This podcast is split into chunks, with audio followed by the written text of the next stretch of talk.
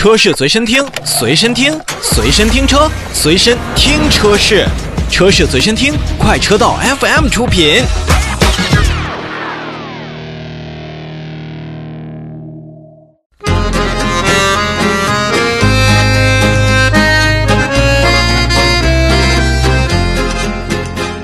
车市随身听，随身听车市。大家好，我是一水，关注一则召回信息。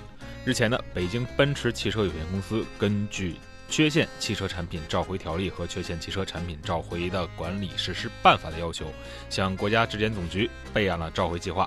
从即日起呢，召回部分2019年6月24日至2019年11月21日生产的 GLB SUV 汽车，共计545台。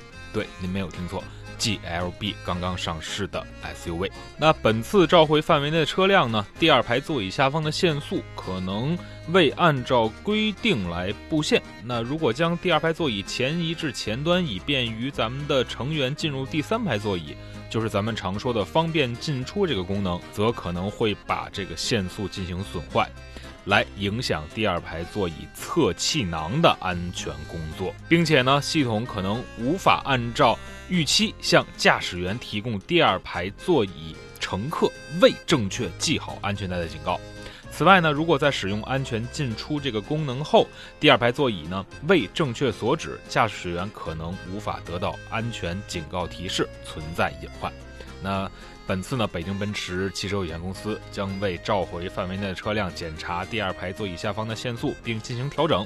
如果说限速破损了，则进行返修，以消除安全隐患。GLB SUV 自打上市之后呢，大家也是热议不断。